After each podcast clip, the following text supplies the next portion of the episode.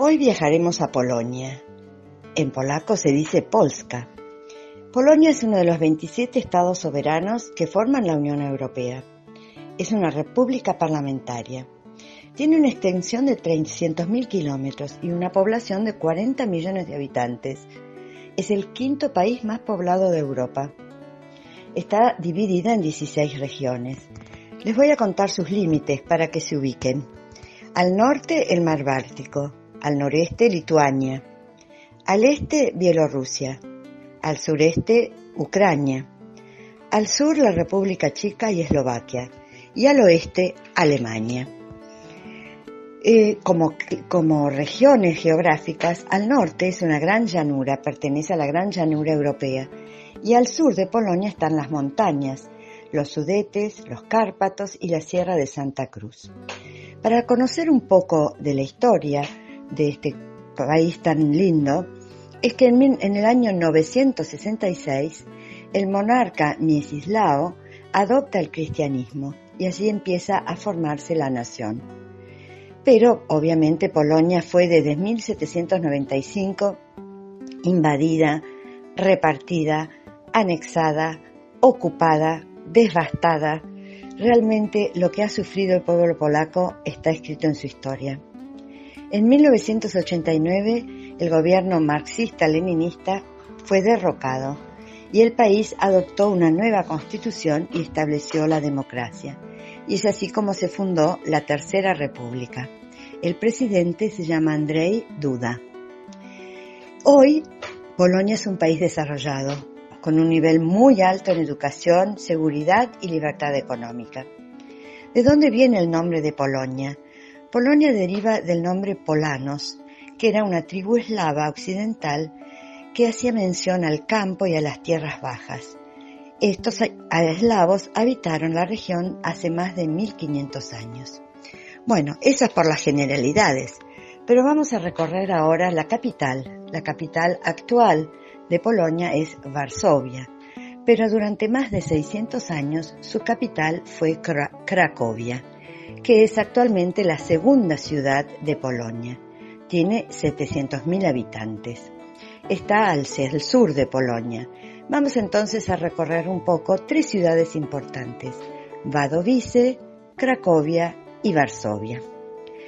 El río Vístula, que tiene un kilómetro de largo, atraviesa eh, Cracovia y Varsovia.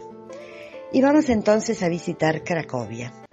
Cracovia recibe casi por año 8 millones de turistas y fue declarada Patrimonio Histórico de la Humanidad desde 1978. Imagínense, con la imaginación entraremos a lo que es el casco histórico y lo primero que vamos a ver es la plaza medieval. Dicen que es la plaza medieval más grande de Europa. Tiene 40.000 metros cuadrados. Es enorme. La costumbre es pasear en caleza, en carritos con, caballos o en unos buggies muy divertidos que te pasean por toda la ciudad. La ciudad, como todas las ciudades medievales, estaba eh, rodeada de una muralla, pero de esa muralla solamente quedan partes hoy día. Una de esas puertas por donde se entra es la puerta de San Florian, que es el protector de los bomberos. Bueno, atravesamos por la puerta de San Florian la muralla que es del siglo XIV y vamos a mirar un poco eh, lo que es esta plaza medieval. Enorme, rodeada de casas lindísimas, todas muy antiguas, y vamos a ver la iglesia basílica de Santa María, o Maraski, en polaco es tan difícil hablar, esta iglesia es enorme, tiene dos torres y tiene una característica impresionante, es que a las horas fijas, en vez de sonar un reloj, un trompetista sale de una de las ventanas de la torre y toca unos acordes. Esto se hace desde hace 700 años.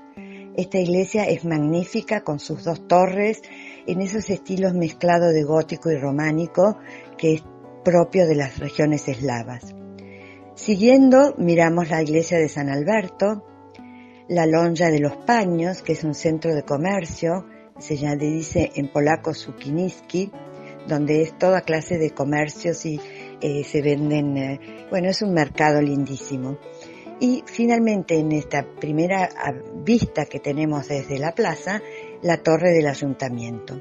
En el centro de la plaza hay un monumento histórico que se llama al poeta Adam Mickiewicz.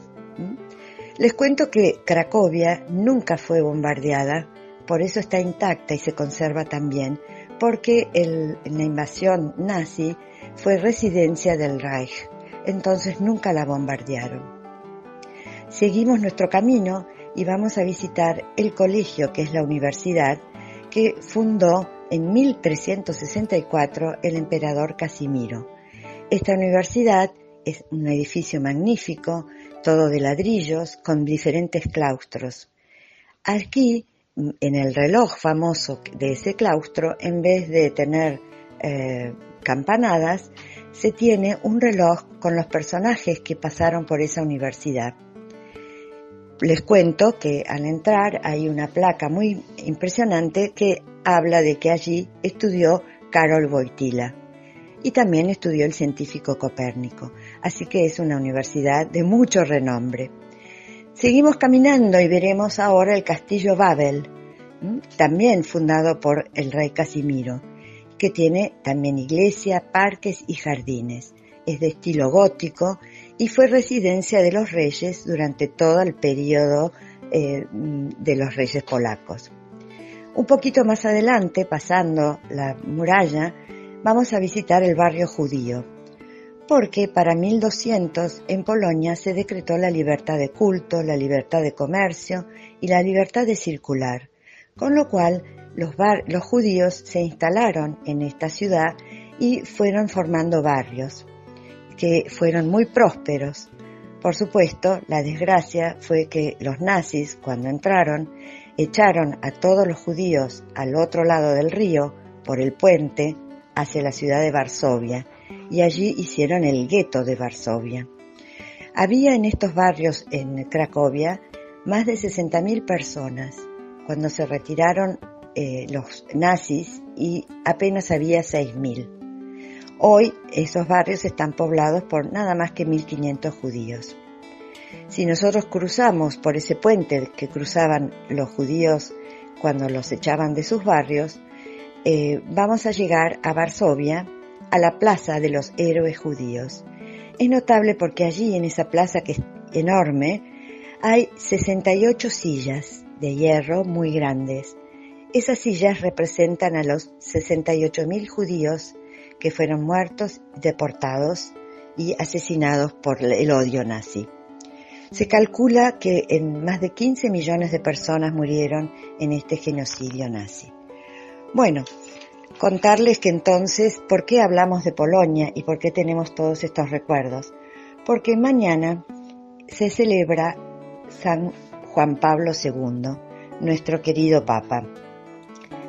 Carol Wojtyla era su nombre, había nacido un 18 de mayo de 1920 a 20 kilómetros de Cracovia, en la ciudad de Wadowice, que está en el sur de Polonia. Hoy esa casa es museo y eh, tiene una plaza central muy bonita, es un pueblito encantador. Eh, Karol Wojtyla hizo sus estudios en esta escuela de Wadowice. Para 1938 se inscribe en la Universidad de Cracovia y parte a Cracovia a estudiar. Bueno, pero los nazis cierran la universidad y él entonces trabaja en una cantera y en una fábrica. En 1942, Karol Wojtyla siente el llamado al sacerdocio pero claro, los nazis ocupaban Polonia, con lo cual hizo todos sus estudios del seminario clandestino. Se ordena en 1946 y durante mucho tiempo fue capellán en parroquias, capellán en las universidades. En 1958 lo nombran obispo de Cracovia, luego arzobispo y cardenal. Y en 1978 fue elegido papa. Por eso, mañana se festeja San Juan Pablo II en honor a esa elección, el primer Papa polaco.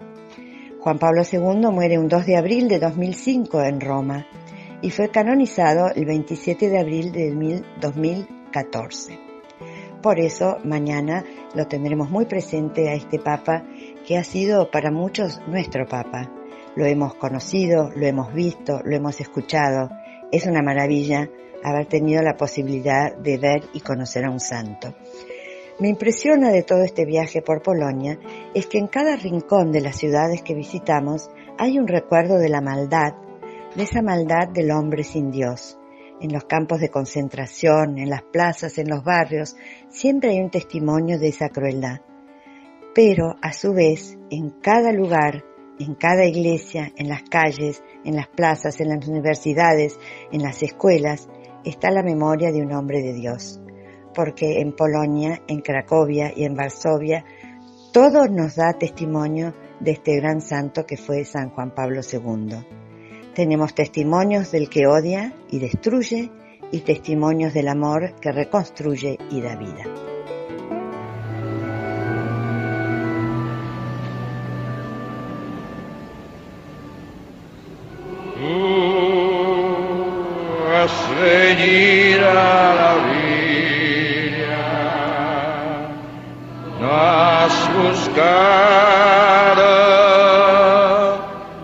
Sabios ni a ricos, tan solo quieres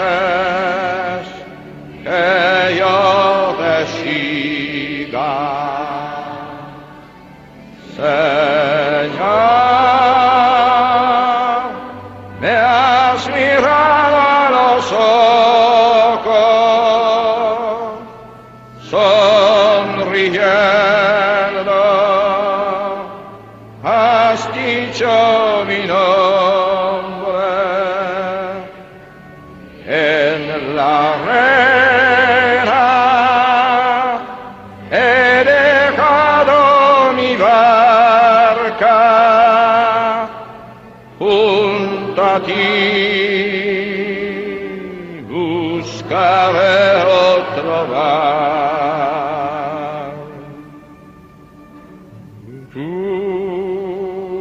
sabes bien lo que tengo en mi barca.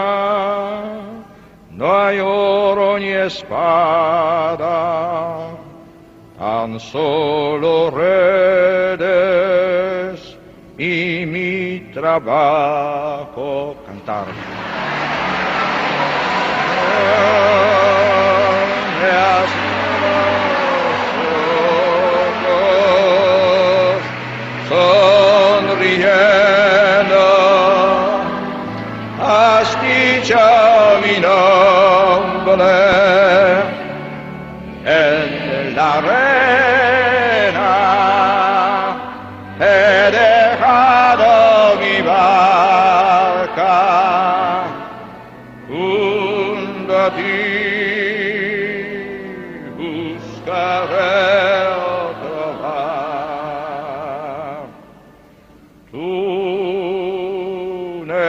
εσύ τας σμισμάνο.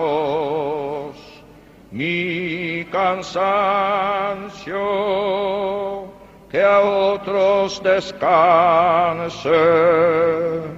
Αμόρ και κέρα σε γυραμάντο. Ενιάρ, εάς νηράς,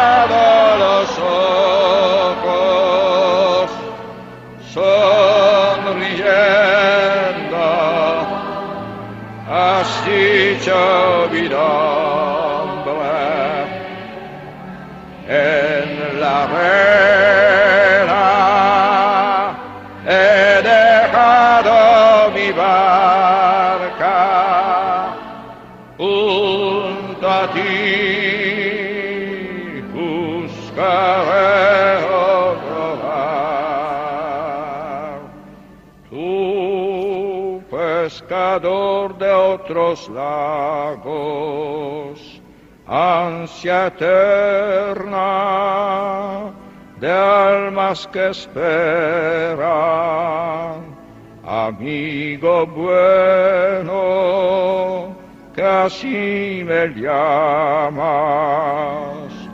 Señor, me has mirado a los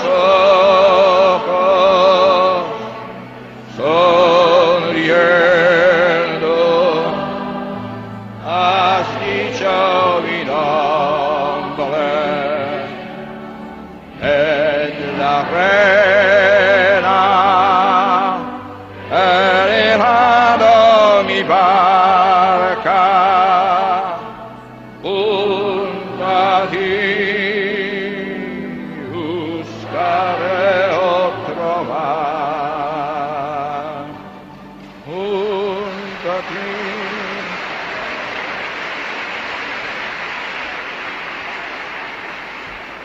Muchas gracias. La vocación es, es una cosa es- estupenda, maravillosa. El contenido de esta canción dice, pues es, es una, una cosa mara- maravillosa. Eh, Cristo que ha mirado los ojos una vez, mira nuestros ojo- ojos cada vez y cada día.